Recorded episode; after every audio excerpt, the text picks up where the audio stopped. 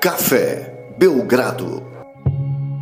Amigo do Café Belgrado, mais uma edição do podcast Café Belgrado. Hoje, 5 de fevereiro, se você está ouvindo depois, esse é um podcast datado, porque nós estamos falando às vésperas do trade deadline. Daqui a pouco encerra o prazo de trocas da NBA. E para comentar isso, e um pouco mais do que está rolando na liga nesse início de fevereiro, nós trouxemos um grande convidado, um convidado dos maiores especialistas de basquete no Brasil, comentarista da ESPN, Ricardo Bugarelli, grande convidado. A gente está muito feliz de recebê-lo aqui. Buga, muito obrigado por ter aceito o nosso convite. Eu e o Lucas estamos muito felizes de falar com você e acho que vai render esse papo aqui, hein?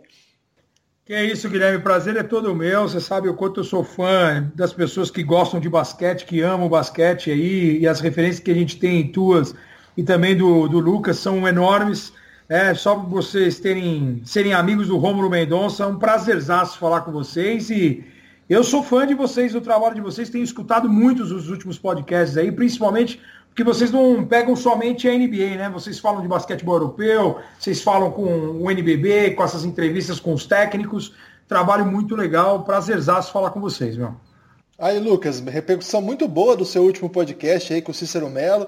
É, pô, não é legal ficar cantando vantagem, mas esse negócio me surpreendeu muito. A gente chegou ao top 10 de podcast no iTunes, e claro que foi por causa dessa entrevista que você fez, não só por ela, né? A entrevista com o Dema rendeu muito bem. É, bastante coisa que a gente vem feito, é, tem feito aí nos últimos tempos. E, pô, encerrar sábado no top 10 do iTunes deixou a gente muito emocionado. Então, parabéns pela entrevista. A gente não falou no ar ainda sobre ela. Rendeu pra caramba. E o Cícero, uma baita história. E parece que vai ter outros podcasts com o Cícero no futuro, né, Lucas?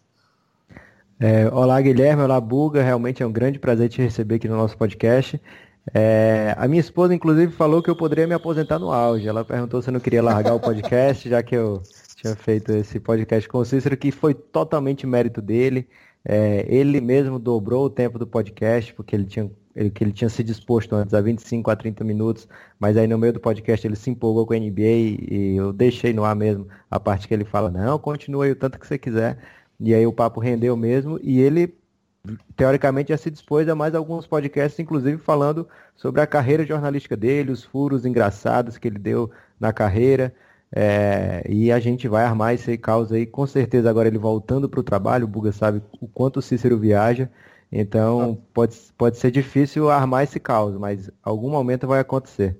O Buga estava me contando que ouviu o podcast aí do Cícero Melo, né, Buga? Ah, sensacional, né? A história dele. Ele tem, e tem um pouquinho da minha também nessa aí, porque ele virou torcedor do Detroit Pistons com raiva do Luciano do Vale. Eu tive o prazer de trabalhar com o Luciano do Vale em três lugares diferentes. E, e o Luciano ele torcia muito para Los Angeles Lakers, né?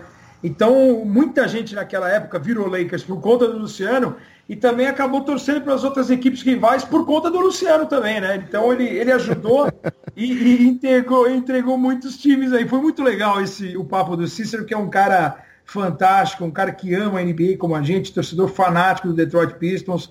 E muito legal esse espaço aí. Eu tenho uma, um outro detalhe, a entrevista do Scott Machado com você, Guilherme, foi fantástica. E eu tô com você nessa, eu torço para o Scott Machado ser chamado em breve para a seleção do Alexander Petrovic. Ah, legal, bem lembrado. E aliás, o Buga acho que foi o primeiro jornalista brasileiro a fazer uma exclusiva do, com Petrovic, não foi não, Buga? É porque ele fez uma coletiva, né? E aí você entrevistou ele lá em Franca, não teve isso? É, teve, sem querer, assim, porque eu estava comentando o Campeonato Paulista de Basquete pela TV da Federação Paulista, um jogo em Franca, e ele estava lá. Uh, e aí eu conversando com o pessoal, falei, será que ele não fala com a gente e tal? E toparam, falei, puta, vou lá, dei uma de repórter, porque a nossa transmissão era só narrador e comentarista. Aí catei o microfone, atravessei a quadra e foi muito emocionante para mim, particularmente, porque você sabe, né? Você tem esse nome também que me inspira, que é o Café Belgrado.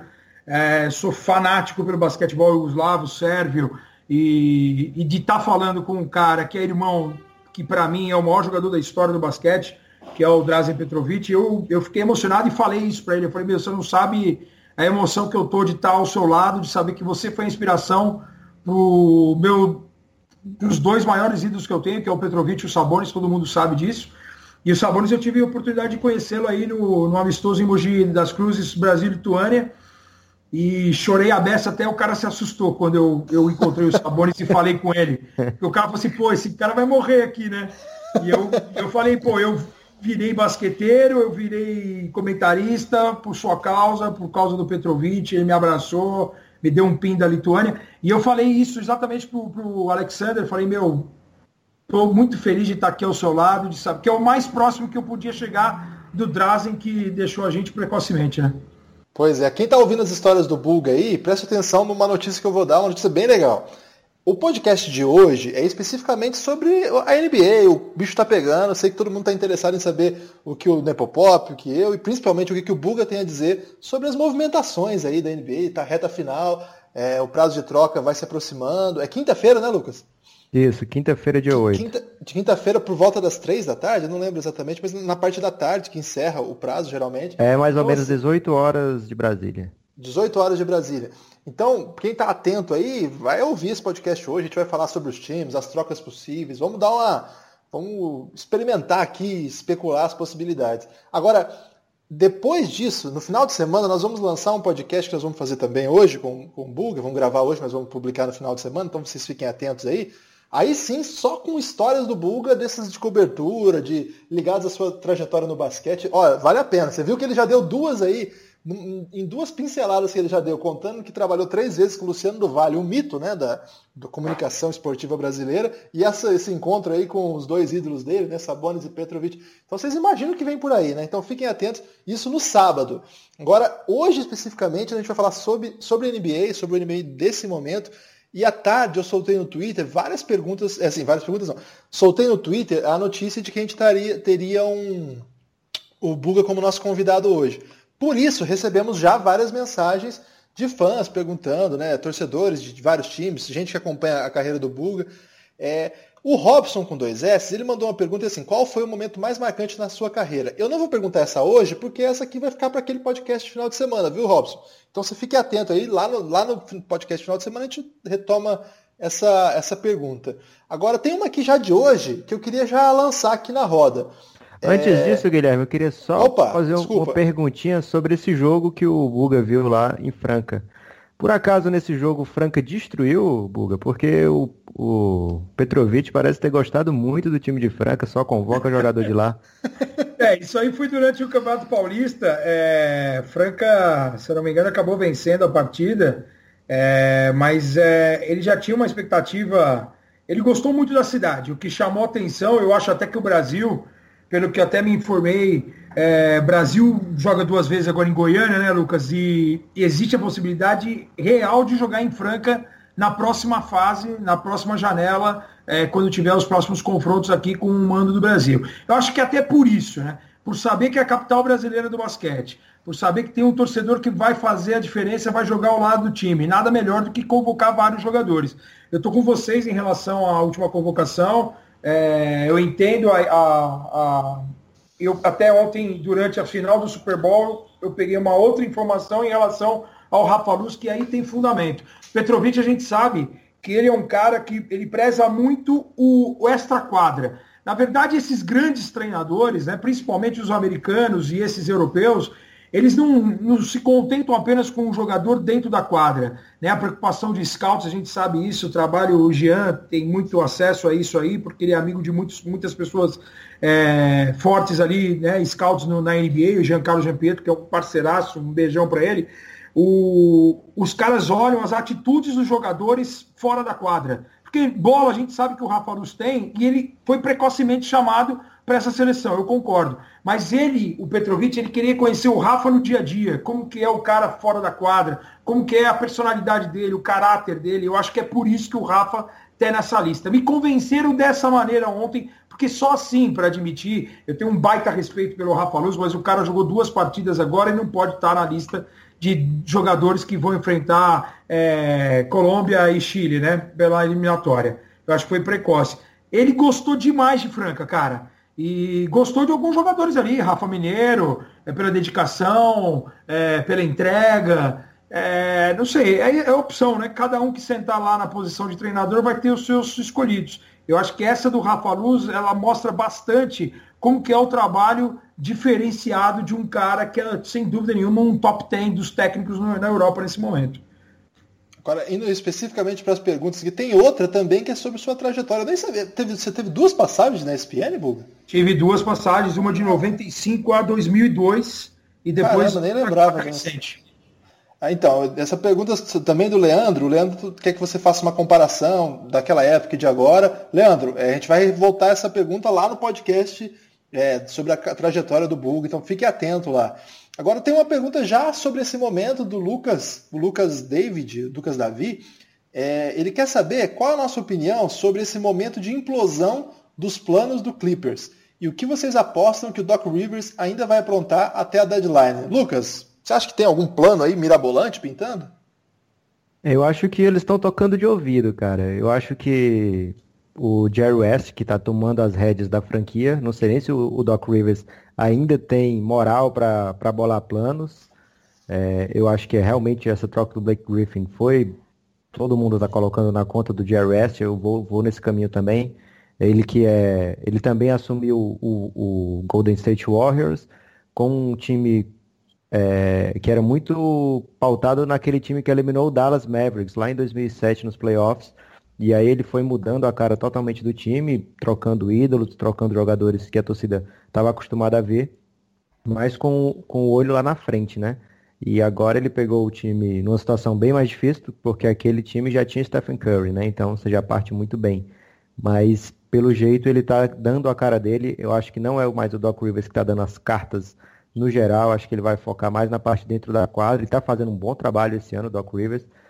E, mas eu acho que o, o, Clippers ainda pode trocar o Lou Williams e ainda pode trocar o DeAndre, né? São dois jogadores que estão aí na, na, na, boca do mercado, todo mundo está de olho aí o que, que o Clippers pretende fazer. Mas tem, também tem isso, se não rolar troca, o Clippers está beirando vaga nos playoffs e pode disputar com o que tem aí também, que, que tomou uma varrida do Golden State, provavelmente, mas não deixa de ser um, mais um ano de playoffs que para o Clippers é, não é uma coisa tão comum assim chegar em playoffs. Fora esse período do, da Lob City, com o Chris Paul, é, playoffs era raridade por lá. Então não dá para dispensar também uma vaguinha entre os oito do Oeste. O que, que, você faria, Buga, se estivesse nessa situação agora? Por, porque é um time que é, vinha em reconstrução por conta da saída do Chris Paul, e aí troca o seu segundo principal jogador, digamos, o Blake Griffin, e está repleto de peças que a gente tem certeza que não vai dominar o Oeste, mas também que não vai passar vergonha, consegue fazer alguma coisa. É um meio do caminho, assim, né? Para que lado que você iria, Buga? É, tá, é uma situação bem complicada, realmente. O Lucas foi feliz aí no comentário em, em chamar a atenção, principalmente de que o Doc Rivers perdeu o controle, né? É, com essa. assumiu a responsabilidade realmente o Jerry West. Nesse momento da temporada, eu acho que tá. Depois da saída do Blake, do Blake Griffin, eu acho que está bem claro que o, o, Los Angeles Clippers vai para uma reconstrução total. Ah, mas o time está uma vitória aí do uma, né, bem próximo aí do Denver Nuggets, né, brigando cabeça a cabeça. Tem o Utah Jazz recuperando bastante também nesse momento na competição. Eu acho que eles vão para um rebuild total, pensar em peças novas, em, em caras novos. Eles têm um contrato do Danilo Galinari que é bem complicado também, né? Esse aí eles vão ter que morrer com ele porque eu não vejo ninguém é, querendo pegar o, o, italiano, que também é um cara cercado de lesões. E eu acho que nesse momento é zerar, meu. É pensar nesse futuro. Eles conseguiram achar dois caras nessa temporada aí, o, o Tyron Wallace, né, um, um, um novato aí que está fazendo uma grande temporada, um grande achado. É, são peças novas, eu acho que é mais ou menos em cima do que o Lucas falou, de uma reconstrução total e do do Jerry West assumir o controle e falar, meu, basta. Eu acho até que o Doc Rivers, apesar, também concordo com o Lucas, apesar de estar tá fazendo uma temporada excepcional, porque se você pensar que todo o time titular se lesionou, o Washington Rivers, que podia ser um sexto homem, se lesionou. Os caras, todos os caras titulares né, perderam vários jogos, né? Principalmente Teodosic, Galinari, Griffin e tal. É, e você ainda está brigando nesse insano, nessa insana Conferência Oeste por vaga no playoff eu acho que é. Finalmente teve um trabalho do, do, Doc Rivers. Eu nunca fui muito fã dele, não. Eu gostava dele como jogador em Atlanta. Agora, como técnico, eu acho que ele sempre teve bons times nas mãos, por isso que ele foi aquele Boston campeão. E agora, com, com tantos egos aí, ele não conseguiu lidar e acabaram tirando o poder da mão dele. E eu acho que é capaz de ele rodar até no final da temporada, uh, por conta desses contratos aí que foram acertados aí com o Galinari, com o próprio filho dele, o Austin Rivers. é, eu acho que eles vão para um, uma reformulação total, viu, Guilherme? Ah, eu lá, iria, agora tem, pelo menos. Tem uma pergunta legal aqui do Vitor, que participou aqui do nosso podcast, Vitor Camargo, do Two Minute Warning. É um novo projeto que ele está tocando tudo mais, a gente recomendou. E o Vitor mandou uma pergunta bem interessante, que ele quer ouvir da gente. É, quais equipes que vão pegar o, as vagas nos playoffs do, do, quinto ao oitavo, ou seja, que não vão, não vão ter mando de quadra, que se você fosse uma potência, mais teria medo de enfrentar? É uma pergunta interessante porque esses times em má fase, mas com grandes jogadores, são sempre muito perigosos, né? Eu, minha, o primeiro time que me vem à cabeça, o Lucas me sacaneia em todo esse podcast, porque eu é, apostei ao longo do tempo muito no OKC, e cada dia eu passo mais vergonha com isso. Cada jogo que eu vejo deles, mesmo que eles ganham, é bem difícil imaginar que eles possam aprontar alguma coisa. Mas eu prefiro pegar um time que não tenha Russell Westbrook, não tenha Paul George, não tenha Carmelo Anthony, do que pegar esses caras, porque vai que numa série de playoffs eles se acertem. Eu iria mais ou menos nesse sentido. E você, Lucas? É, a gente podia dividir por, por conferência, né? Do Oeste, já que você começou aí. Do quinto ao oitavo tem brigando, além do, do Oklahoma, tem o o Portland, Trail Blazers, o, e aí uma briga de quatro times por duas vagas. Não sei se vocês vão concordar comigo, mas eu acho que os Pelicanos ainda não estão garantidos no playoff, longe disso. E aí Nuggets, Clippers e Utah Jazz. É, assim, se eu fosse o Golden State, eu não me preocuparia com nenhum time desse. Agora, sendo o San Antonio com o Kawhi nessa situação, sendo um um, um Houston Rockets se um dos dois jogadores não tiver, um dos dois principais jogadores não estiver 100% fisicamente, aí vários desses times podem complicar. Vai depender muito de matchup também. A gente, eu acabei de falar do, do Dallas lá de 2007, que perdeu para o Golden State. Aquele time ali estava destruindo todo mundo do Oeste, mas durante a temporada eles perderam jogos para o Golden State, que tinha o Baron Davis. Então, quando chegou nos playoffs, o, o Golden State tinha aquela confiança que podia ganhar daquele time traulitador do, do Dallas. Traulitador? É, é, e o, os matchups favoreceram muito. Eles meteram um small ball que não era tão comum ainda. Era o Don Nelson, o técnico, não era? Era o Don Nelson, sim. Já tinha saído do Mavis e estava no Golden State. É, então eles conseguiram, dependendo do matchup, arrumar aí. E aí a gente vê esse, essa lista de times, a gente vai ver o Thunder que tem esse potencial que você falou aí, dos três principais, potencial explosivo. A gente vê os Pelicans e os Nuggets que tem um jogador diferenciado na posição 5, né? E tem o, o Blazers que tem o potencial todo na armação. E aí vai depender muito de quem o Vitor quer saber. Se, ele, se eu sou o San Antonio, eu acho que eu não queria pegar o Thunder. Mas se eu sou o Golden State, eu estou tranquilo da vida. O Rockets também deve passar sem complicações. Também você, acho. Também acho. É, eu chamo a atenção assim, tem dois times que me preocupam bastante. É, eu coloco até o Portland nessa briga aí do que o Lucas falou. Eu acho que o Portland ainda não está garantido. Eu acho que é um time muito previsível, não é porque é o meu time que eu, pô, pode ser, tá suando a corneta aí, Buga, não.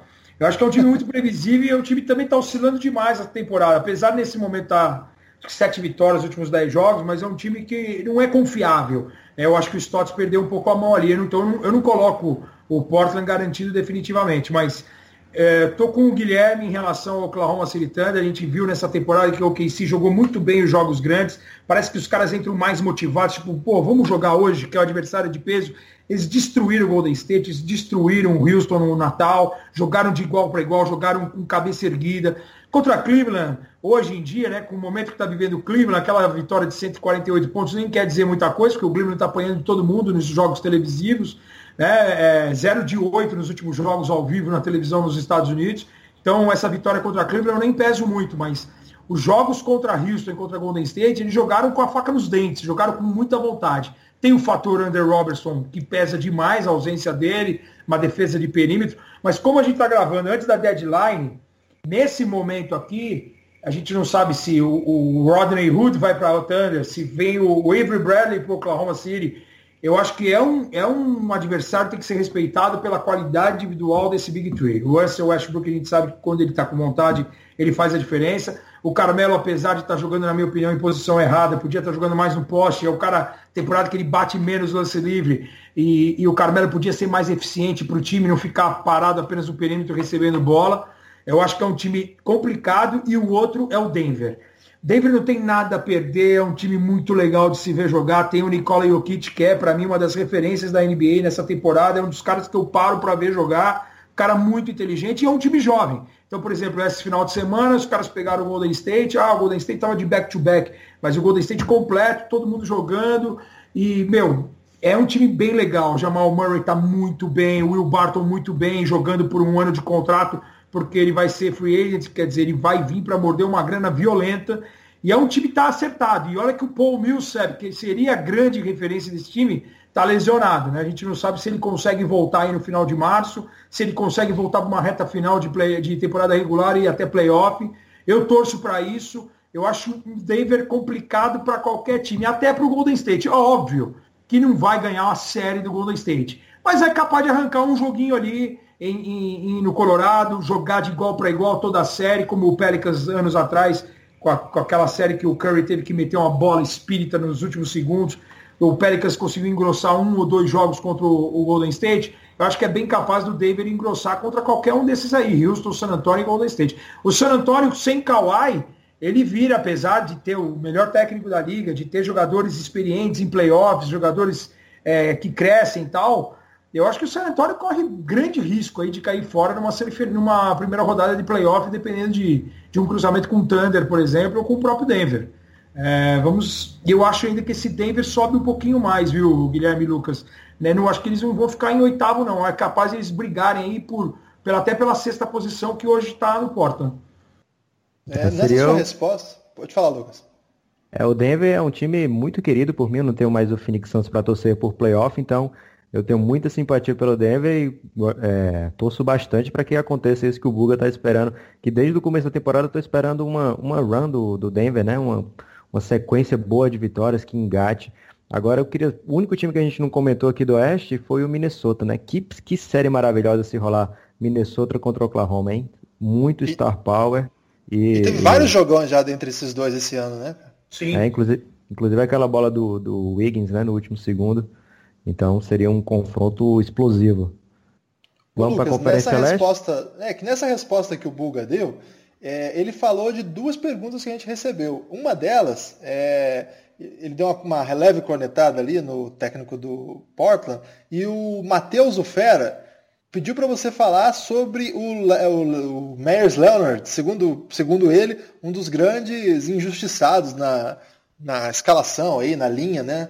Do Portland. Você concorda com isso aí, Buga? Ele falou que você faria é. questão de falar isso. Não, o Matheus é brincalhão, gente boa, participa com a gente desde o início das transmissões da ESPN. É, contrato muito ruim, né? É, o que aconteceu? Naquela temporada que o Portland perdeu cinco titulares, né? É, perdeu cinco. Dos titulares só sobreviveu o Lillard. Perdeu Wesley Matthews, Lamarcus Aldridge, Nicolas Batum, Robin Lopes e perdeu o Aaron Aflalo, que era o sexto homem. Ou seja, perdeu um time inteiro. E aí o time fez com, com o que sobrou e com algumas peças que vieram, Mo Harkless, Ed Davis. O time conseguiu jogar bem a temporada quando não era tinha nenhuma expectativa. E aí o que aconteceu no ano seguinte, o, o GM foi lá e o New O'Shea foi lá e bancou todo mundo. Falou, deu certo aqui, é um prêmio para vocês. Nós chegamos à semifinal de conferência, ganhamos dos Clippers, lembrando que os Clippers perderam Chris Paul e o Blake Griffin numa só partida, os dois saíram lesionados e o Portland perdia a série, se não me engano, acho que por 2 a 1 e acabou virando a série 4 a 2 aí perde do Golden State, naquela série que o Curry volta, mesmo lesionado, ele volta e faz um jogo estrondoso lá no Oregon. E aí fica com essa. Ah, a gente, do nada, Vamos jogar o dinheiro na mão dos caras. E aí, aqueles contratos, Alan Crabb, né, é, Myers Leonard, e aí trouxeram o Evan Turner por, por uma fábula. Gostaram do Izzy, o Izzy sequer vestiu a camisa do Portland porque ele se lesionou. Então, quer dizer, eles, eles gastaram uma grana e aí o Myers Leonard precisava dessa grana? Não, mas como ele jogou no time e deu certo, fez alguns bons jogos, deram 40 milhões para ele e aí esse contrato fica engessado hoje e é um cara que não está sendo aproveitado. E eu, eu não acho que ele deveria ser aproveitado, longe disso. Mas o, o que chama atenção foi que o Stotts, nesse momento, ele, o Harkless, que no ano passado, os últimos dois anos, ele foi titular absoluto.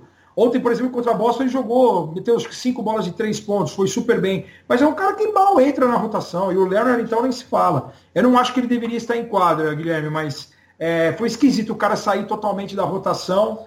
E, e é uma coisa meio até burra, digamos assim. Porque se você quer usar os caras, o Harkless e o, e o Leonard, como moeda de troca, põe os caras para jogar, porque daí os caras começam a jogar, ter vontade e ter rendimento, ter números. E aí alguém chama a atenção de algum time e fala, ó, oh, vamos pegar esse Miles Leonard, o cara é 7-1, que chuta de fora, que é forte, bonitão, né? Vai saber, né? É, é esquisito esse o, cara esquecer o jogador no banco de reservas, até porque ele, ele, ele desfavorece o próprio time. Porque ninguém lembra mais do Miles Leonard, do cara que metia algumas bolas de fora, um cara que pode fazer um bloqueio para um pick and roll, entendeu? Então é complicado. Agora, ele na outra um... resposta, o Myers, o Myers Leonard poderia ser considerado então um unicórnio sem chifre. Praticamente isso. Ô Lucas, é, nessa da, também quando ele falou ali da, do Thunder, esse problema do Andrew Robertson, é, tem uma pergunta aqui do OKC Insano, é, o Twitter dele está dizendo força, Dre, né, que a lesão que, que, prejudicou muito aí o Andrew Robertson, e ele pergunta aqui qual, quais jogadores, qual jogador poderia suprir essa falta, né? Que tipo de jogador poderia encaixar nessa posição. E ele traz justamente esses nomes que o Buga comentou, o Rodney Hood e o Avery Bradley. É, você que é o nosso especialista em engenharia financeira para conseguir efetivar trocas, você acha que tem como, Lucas, é, alguma dessas peças chegar nesse elenco do, do OKC? Que, que tipo de manobra teria que fazer aí? Bem, o OKC hoje ele vai pagar 263 milhões de dólares com os seus contratos. Por quê? Porque ele paga 134, se não me engano, 129 de salário efetivo e o resto tudo é taxa por estar acima, muito, muito acima do, da, da folha salarial da NBA, né, do teto salarial. Então, para trazer esses jogadores, até que não tem tanto problema, porque são jogadores com salários relativamente baixos. É, o, o, a gente falou, acho que nesse podcast, já que o Avery Bradley tem apenas salário de 8 milhões, o que para a NBA hoje é uma pechincha, né? Então, é, mas com certeza o Oklahoma teria que meter uma escolha de primeiro round aí pra, e teria que encaixar salários para o. Agora o Evergrande está no Clippers, teria que convencer o Clippers ou outra equipe a receber jogadores do próprio Oklahoma, né, como o Abrines ou Patrick Patterson. Eu acho que ele teria que combinar dois, dois salários, porque o, um salário de 8 milhões o, esses caras não ganham. Teria que combinar mais ou menos o Abrines e um, um salário do Raymond Felton, por exemplo. É, e ainda assim fica difícil, porque ele tem que pagar a equipe pelo Avery Bradley e pagar um terceiro para receber esses jogadores com uma escolha de segundo round, ou às vezes até dinheiro que eles podem colocar mesmo na, na, nas trocas. Mas, de qualquer forma, é, seria ainda mais ousado para uma equipe que já está muito no vermelho, que está previsto para depois de renovar o Paul George para o ano que vem, pode pagar até 300 milhões em salários na próxima temporada.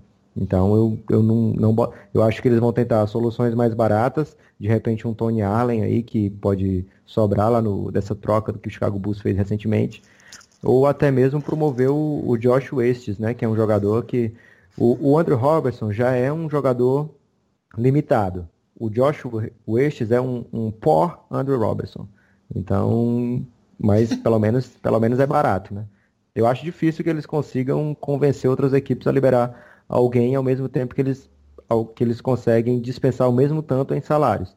Eles teriam que arcar com o peso do, do salário gigante. E, e sem a menor condição de renovar o Every Bradley para a próxima temporada, né?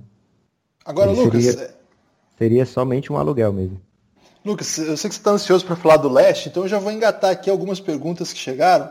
É, primeiro do André Alcântara, né? É, o André começou a ouvir aqui o, o podcast, baixou lá o, o aplicativo, inclusive ele baixou o Castbox, a gente falou com ele no final de semana, tá gostando. É, é, legal, assim, que muita gente começou a ouvir que não, não ouvia antes, né? Muita gente que acompanha no Twitter, o André, um grande amigo nosso, né, lá de Santo André, o, o último grunge de Santo André, segundo consta, e ele começou a baixar, a ouvir bastante gente esse final de semana, até que eu percebi isso, é, também por conta dessa entrevista com o Cícero Mello, muita gente que não ouvia costumeiramente ficou afim de ouvir e ficou interessado em saber como é que é a mecânica tal. Então eu tenho tentado explicar até como que baixa mesmo os aplicativos, porque o cara só ouvir online lá no SoundCloud é legal também, mas quando você tem o costume do podcast, aí você fica mais antenado, quando sai você já recebe né, a notificação. Então se você está ouvindo isso agora aí no SoundCloud, manda uma mensagem para a gente, me diz como que você prefere para ouvir, qual que é o seu aparelho, como você faz. E quem já ouve há algum tempo, dá, divulga aí para os camaradas aí, porque é, um, é uma mídia que está começando ainda no Brasil, tem uma tem conseguido se estabelecer, claro, mas ainda não é uma mídia de grande porte, tudo mais. Então, é, aproveita esse toque aqui do André e para falar um pouco sobre isso. Mas o que ele está falando aqui é o seguinte: quero um abraço, um grande abraço, é, e eu queria perguntar se você vê alguém no leste, além de Cavs e Celtics, com algum potencial de armar um caos. No caso, ele cita Heat, Pacers ou Bucks. É, então é um pouco daquela pergunta anterior já aplicada ao leste, né? O que, que você acha aí, Buga? Ah, eu acho que Toronto, né? Que ele não falou de Toronto. Eu gosto muito do Toronto. É, eu até achei que no começo da temporada poderia existir um desgaste aí do, do N-Case com os jogadores, mas até pela, pelo DeMar DeRozan ter falado uh, que caso o Kyle Lowry fosse trocado, ele até falou que no começo né, do, do, relacionamento dos dois, eles mal se falavam e hoje eles são grandes amigos. Tem até um vídeo famoso agora já rolando do, do Kyle Lowry comemorando o título do Philadelphia Eagles no NFL, brincando com o DeMar DeRozan. Quer dizer, o clima está muito legal entre eles. Eu acho que é um time que se reforçou demais. Gosto demais do, de alguns jogadores do banco, Delon Wright, o Fred VanVleet, o, o Norman Powell. Eu acho que está um time muito certinho, muito perigoso, óbvio que precisa dar esse passo a mais. E é um time que costuma se jogar bem contra o Boston. É óbvio que o Boston está diferente agora, né? O Boston com o Kyrie Irving é um outro time. Uh, ainda acho o Boston como grande favorito no leste, mas o Toronto já, na minha opinião, já é o segundo por conta do caos que está vivendo o Cleveland e essa, essa a gente não sabe para onde que os Cavaliers vão, né? Até espero muito dessa deadline do Cleveland e, e se o Wojnarowski tiver com a razão de que o time vai ser mantido, o treinador vai ser mantido, eu acho que o Cleveland não chega não, porque eu acho que não é apenas trocar peças, eu acho que tem que trocar mentalidade, eu acho que o Fisdale lá, por ter trabalhado com o LeBron e com o Dwayne Wade, seria fundamental em Cleveland. Em relação aos outros times que você citou aí, Miami, Indiana, Milwaukee, Filadélfia, Detroit, essas equipes estão brigando aí por, do, do quinto ao nono, é, não acho que elas possam causar é, alguma. tirar o Boston, por exemplo, do, do, de, um, de, uma série de playoffs. Eles vão engrossar, sim. Porque o equilíbrio aí é uma tônica desse leste e tenho gostado demais do trabalho do Spolstra. Para mim, mais o ano passado, para mim, ele já era o técnico do ano, apesar do Mike D'Antoni ter jogado o time na mão do Barba. Eu acho que o que ele fez com jogadores desconhecidos, até mesmo os torcedores do Miami não conheciam o, o time titular, e o cara com nove jogadores de D-League, ou até mais, 10, 11 jogadores de D-League, o cara levar a Miami naquela sequência de 30 a 11, e esse ano de novo, brigando para o playoff, até agora há pouco tempo estava é, coladinho no Cleveland Cavaliers ali, brigando por uma terceira posição com mando de quadra, trabalho do expulso é incrível, Filadélfia também, torço muito pelo Filadélfia, o Trust the Process parece dar sinais de sucesso, tem jogadores que me agradam demais ali, Saric, é, Embiid, Ben Simmons. É, eu gosto do Brett Brown, acho que é um cara importante, inteligente, e agora finalmente está tendo um time legal nas mãos. Uh, Indiana me surpreende e o Milwaukee, vamos ver como que o Yannis e como que. O, o Milwaukee é aquele time que a gente acha que vai e não vai, né? Porque é uma lesão do Chris Middleton, é uma lesão do Jabari Parker, depois é uma lesão do Malcolm Brogdon, e o time ainda não jogou totalmente. Parece que deu uma reação com a saída do Jason Kidd, e é normal, né? Porque normalmente quando sai o treinador, se o time começa a perder, os caras falam, tá vendo? A culpa não é dos jogadores, não é do treinador. É normal cair o treinador e o time dá uma guinada. É, mas é uma pena a lesão do Malcolm Brogdon nesse momento para ver se o Milwaukee pudesse engrossar alguma série aí, porque ninguém quer pegar o Antetokounmpo num mata-mata, você pode ter certeza, né? E aí, Lucas? É, eu concordo tudo que o Buga falou. É, apenas o, o, André não citou o Philadelphia e eu queria falar realmente do Philadelphia para mim é o que tem mais potencial de armar um caos, porque tem um jogador que eu acho que é o mais difícil, dois jogadores são muito difíceis de ser marcados, que é Ben Simmons e Joe Embiid. Quando eles estão jogando, o aproveitamento do Philadelphia é muito alto, eles têm estatísticas avançadas muito fortes com o elenco principal jogando. Então, nos playoffs, que tem aquele tempinho a mais para se recuperar, dá para o Joel Embiid jogar todas as partidas, e aí acho que pode aprontar. De repente, não com o Boston, mas se eles cruzarem com um Cleveland Cavaliers todo remendado como está, É, não sei se, se não rola um, um upset aí no primeiro round, não. Ô, e Lucas, também você, um... você, percebeu que você acabou de falar que o Philadelphia pode eliminar o LeBron, né? Isso, isso é, pode causar certa vergonha em você no futuro. e seria bacana se o LeBron fizesse o mesmo que o Duran fez e no outro ano se juntasse a eles, né? aí Nossa, ia ser demais. Você sabe que a minha é torcida, né, Guilherme Lucas? Eu tenho falado nas transmissões da ESPN, eu acho até que o LeBron vai sair de, de Cleveland e muita gente falando, ah, ele vai para Houston, ele vai para Los Angeles. Não, ele vai, eu acho que ele, eu se eu fosse ele ia para Filadélfia ou para Nova York. Nova York porque eu acho que quem conseguir levar o, Nova, o New York Knicks a um título, o cara sobe de patamar. Se ele quer subir de patamar, se aproximar cada vez mais do Michael Jordan, que eu acho que é impossível chegar aonde chegou o Michael Jordan, mas se ele quer se aproximar ainda mais, ele levando Nova York a um título, seria realmente para entrar para a história. Agora, se ele vai para Filadélfia, você imagina o Filadélfia ano que vem com o Saric, com o é, Simmons, um, mais um ano. O Markel Fultz podendo estrear, a gente não sabe como, mas é, existe uma expectativa em cima dele ainda. Dario Saric, Joel Embiid, LeBron, e a gente sabe que o time carece de, um, de uma referência, de um cara experiente. E o LeBron a gente sabe que também não vai sozinho, ele sempre chega com alguns jogadores veteranos de contrato mínimo, né? Aí você tem o J.J. Redd, que hoje ganha 23 milhões um salário único, mas pode ficar para o ano que vem com um salário menor e você cercar esses caras de, de atiradores de elite e, e, trazer o LeBron para ser uma, uma não para levar a bola, não para ser o cara de conduzir o Philadelphia, mas de ser o, o cara o mentor mesmo, extra quadra, de ter um, uma peça experiente nesse time. Nossa, esse Philadelphia ia voar. Obviamente todo mundo longe das lesões, né? Porque a zica lá também é grande, né? Oh, não tô pronto para ver o LeBron jogando junto com o Embiid e Ben Simmons, hein? Não, não tô pronto também para vê-lo junto com o Porzingis vocês ficam alimentando aí fantasias que podem me deixar em maus lençóis, inclusive perante os nossos é, ouvintes tão queridos. Agora, é, as vésperas das trocas, é, do limite da data que se encerra sobre as trocas da NBA, é, o grande movimento de hoje, dessa última segunda-feira, tem relação precisamente ao Cleveland, né? É, há rumores, inclusive rumores não, quando o Uji fala, a gente meio que acredita já, né? De que houve uma oferta do Cleveland para levar DeAndre Jordan. É, eu queria ouvir você primeiro, Lucas, depois você, Buga. É, de que modo você acha que, primeiro, se essa troca realmente pode ser efetuada? Digamos, Tristan Thompson e J.R. Smith, mais uma escolha, provavelmente a escolha do Cleveland, né? não a do, do Brooklyn.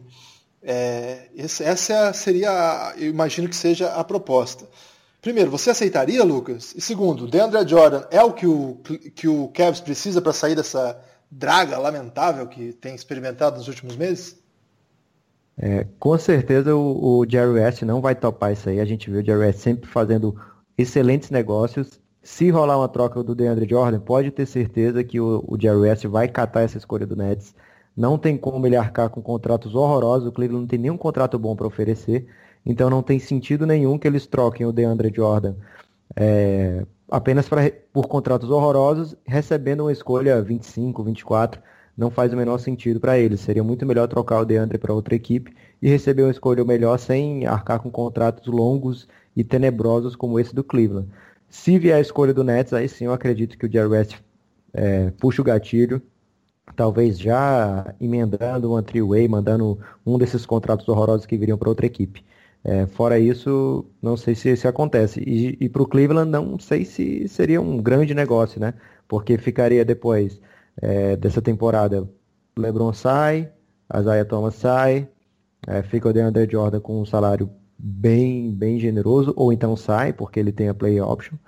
É apenas um ano de salário dele, que é play option. Ele escolhe se vai ser agente livre ou não. Então pode também sair e deixar o Cleveland sem nenhuma escolha boa e sem jogadores, né? O que não seria o ideal. Então eu vejo com um pouco de, de receio esse rumor. Eu acho que não, não faz muito sentido para ninguém essa troca, a não ser que o Cleveland tenha confiança que o LeBron James fique, fique por mais tempo. Você gosta desse negócio, Buga? É, eu acho que não tem nada a ver, cara. O DeAndre Jordan, primeiro que ele não vai resolver os problemas do Cleveland, a gente viu que a defesa do Cleveland não é somente defender garrafão, né? não são somente as infiltrações, os drives. O time é péssimo em defender perímetro. é, tem muita dificuldade, é um time envelhecido, né? São muitos jogadores que não defendem ali fora, como o Derrick Rose, o próprio Isaiah Thomas. O Isaiah Thomas até vou relevar, porque é uma sacanagem a gente cobrar alguma coisa dele, um cara que passou por uma cirurgia no quadril, ficou tempo, tempo, tanto tempo fora, está tentando voltar a encontrar e está pressionado, porque ele sabe que ele precisa mostrar serviço, que está no, no, no último ano de contrato. Então eu vou até preservá-lo disso, mas o Jay Crowder muito abaixo, uh, Derrick Rose não marca, o J.R. Smith nem se fala, nossa, o cara acerta uma partida a cada 15. Eu acho que não, não, não, não ajuda, cara. O DeAndre Jordan não vai resolver sozinho a chegada dele. Pode ajudar um pouco no garrafão? Pode, mas se não vier alguém para ajudar o perímetro, para defender, é, eu acho que sozinho ele não resolve. Uh, seria bom liberar o J.R. Smith e o Tristan Thompson por, por conta dos contratos. Agora, é a situação que vive o Oklahoma. O Oklahoma não tem, não tem peça para você envolver em trocas. É, a não ser que você envolva justamente as piques de primeiro round. E essa pique do Nets aí que está todo mundo de olho.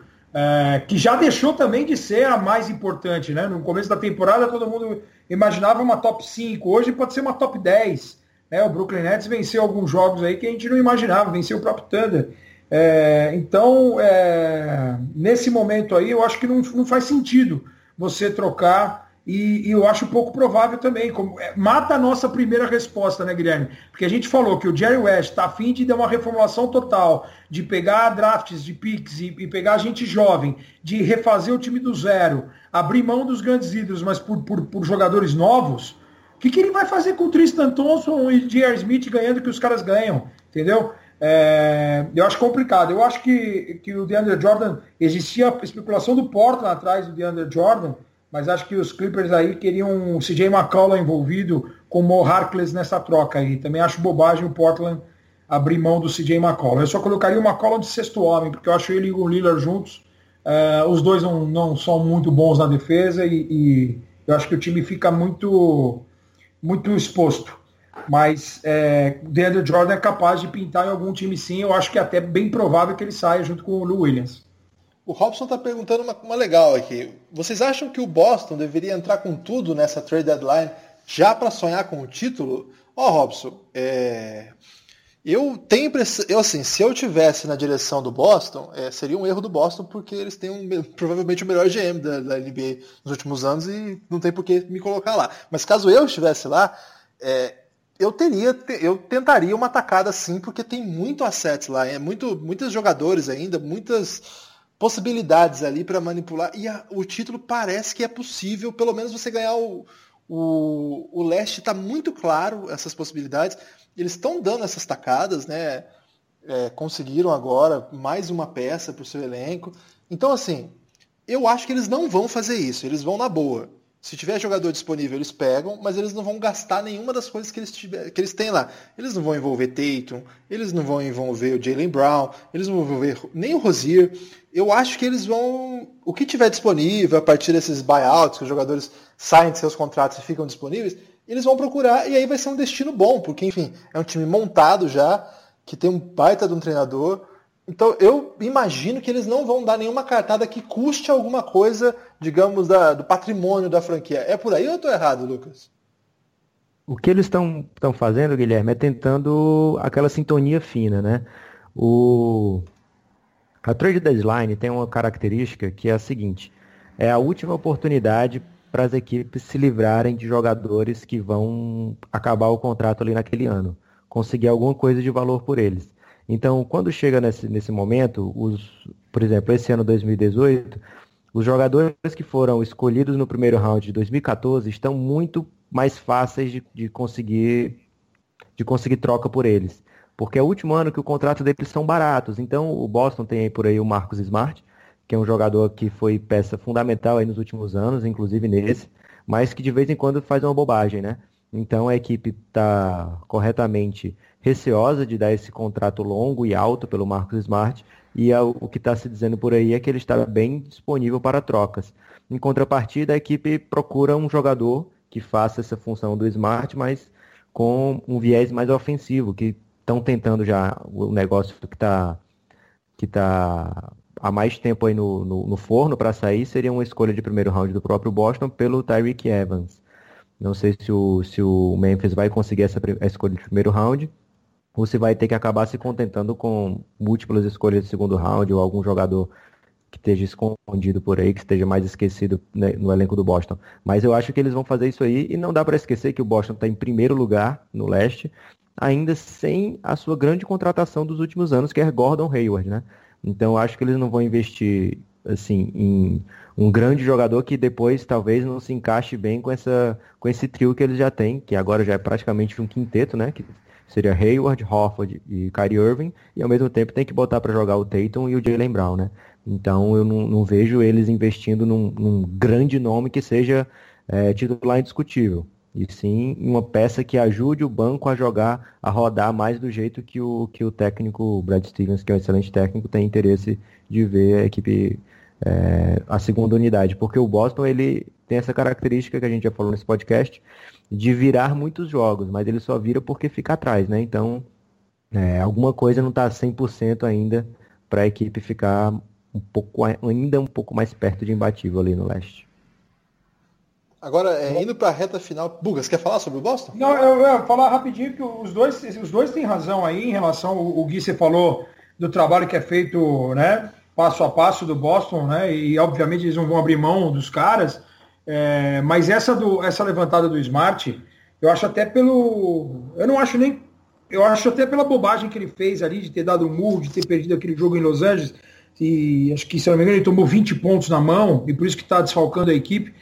Eu acho até pela cabeça dele é, que os, eles topariam abrir mão do, do Marcos Smart, porque, sinceramente, o Tyreek Evans, Buga, faz uma temporada fantástica, faz. Ah, o Lou Williams também faz uma temporada fantástica, faz. Mas em playoff, meu, será que vai ter espaço para todo mundo chutar, já que o time vai ter o Kyrie Irving? que o time tem o Jalen Brown e o Jason Tatum fazendo uma temporada regular fantástica. Uh, e eu não sei se esses dois contribuem é, defensivamente como contribui o Marcos Smart. É justamente o, o, o, fato chamado aí, é business, é como chamou a atenção o Lucas.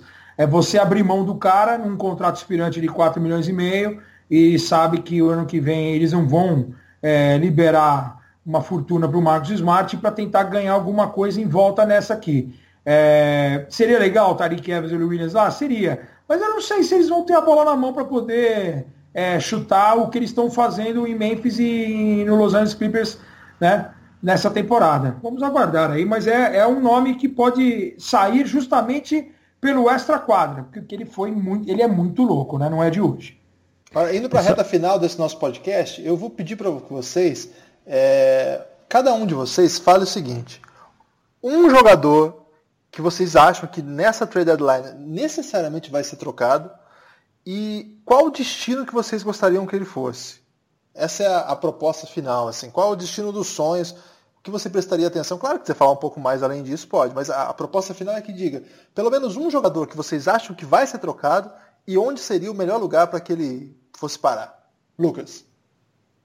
Kawhi Leonard de Phoenix Suns. Ô louco, que isso? que isso? De... Acabou a seriedade nesse país. Não, é... Só completando um pouquinho o que eu estava falando lá do, do, dos jogadores de último ano de contrato, e aí sua pergunta é um feito, né? Alguns jogadores aqui que já tiveram nome especulado em trocas. É, o Orlando tem dois, Aaron Gordon e Alfred Payton. É, o Boston tem o Marcus Smart. O Lakers tem o Julius Randle. O o Portland tem o, o Noah Vonley e o Nurkic, né, Buga? Você que é especialista aí no Portland.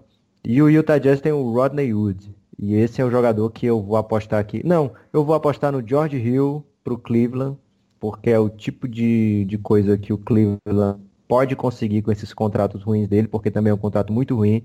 O George Hill já está aí muito desgastado, já falou é, loucamente que achou que estava indo para um time que ia ser contender, mas eu acho que mostraram o contrato do San Antonio, mas era o Sacramento Kings, só por porque ele assinou com o Kings achando que ia ser contender. É, então é um jogador que já não tem mais clima nenhum de ficar por ali, o, próprio o próprio Sacramento já está pensando no Aaron Fox para jogar sozinho por ali, então não vejo sentido George Hill continuar em Sacramento. Eu acho que ele é uma boa aposta. Mas esses nomes que eu falei antes, eu acho que algum deles vai ser trocado. É, Para efeito de comparação, ano passado na deadline tivemos quatro jogadores que estavam em contrato acabando trocados, né? O Nerlens Noel, o Bojan Bogdanovic, o Tyreek Evans e o Mason Plumlee. Os quatro estavam com o contrato acabando e foram trocados por contenção de gastos futuros.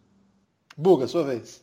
Ah, eu tem vários nomes aí, né? Levantados pelo Lucas. Esse do Rodney Hood tá, tá bem claro, eu acho que ele vai cair fora.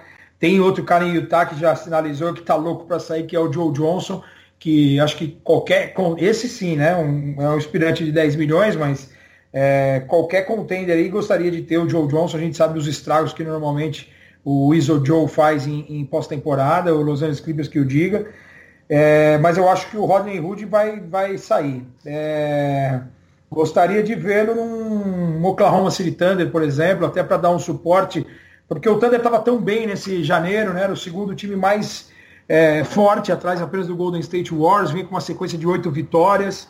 É, precisava ter essa, essa, esse momento aí de, de, A gente sabe o quanto é importante esse momento próximo do, dos playoffs, do time realmente se consolidar. E aí, com a lesão do Andrew Robertson, o time já emenda aí quatro derrotas seguidas, derrota para os Los Angeles Lakers, né, com o time defendendo pouco. Eu acho que o Rodney Hood pode ajudar aí, ou até mesmo o Avery Bradley é, voltar a defender.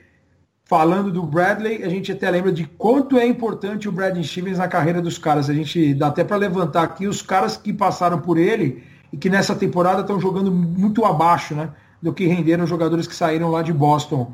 Jay Crowder, Bradley, é, a situação realmente como ele, ele consegue fazer alguns jogadores é, jogar como o técnico faz a diferença. Eu acho que Rodney Hood em Oklahoma City ia ser muito legal, cara. Boa. Ponto final aí no nosso podcast. Você que está ouvindo o podcast Café Belgrado, especial aí sobre essa última semana de trocas da NBA, também falando sobre é, o atual momento da liga, fiquem atentos que no final de semana nós vamos publicar também um outro podcast esse específico sobre a carreira do Buga. Então a gente vai contar histórias aí dos tempos do Buga de ESPN, dos tempos do Buga de Record, dos tempos de Buga com o Luciano do Vale, muita história aí. A gente vai aqui fazer um novo varandão da saudade e é, varandão da saudade. E preste atenção, o varandão da saudade que eu fiz com o Rodrigo Alves, é, a gente deixou fora do ar por um tempo, mas ele voltou agora, a gente é, opor novamente, já está disponível. É, o, nesse último domingo ele foi ao ar desculpa, no último sábado ele foi ao ar e, tá, e, o pessoal que não ouviu começou a ouvir agora, porque tem gente que chegou depois do podcast não teve acesso. Então, vocês que tiver a possibilidade aí, ouça, você não ouviu ainda, ouça lá, vale a pena. E fique atento então, no final de semana vem mais edição aí do Café Belgrado Podcast. Um forte abraço.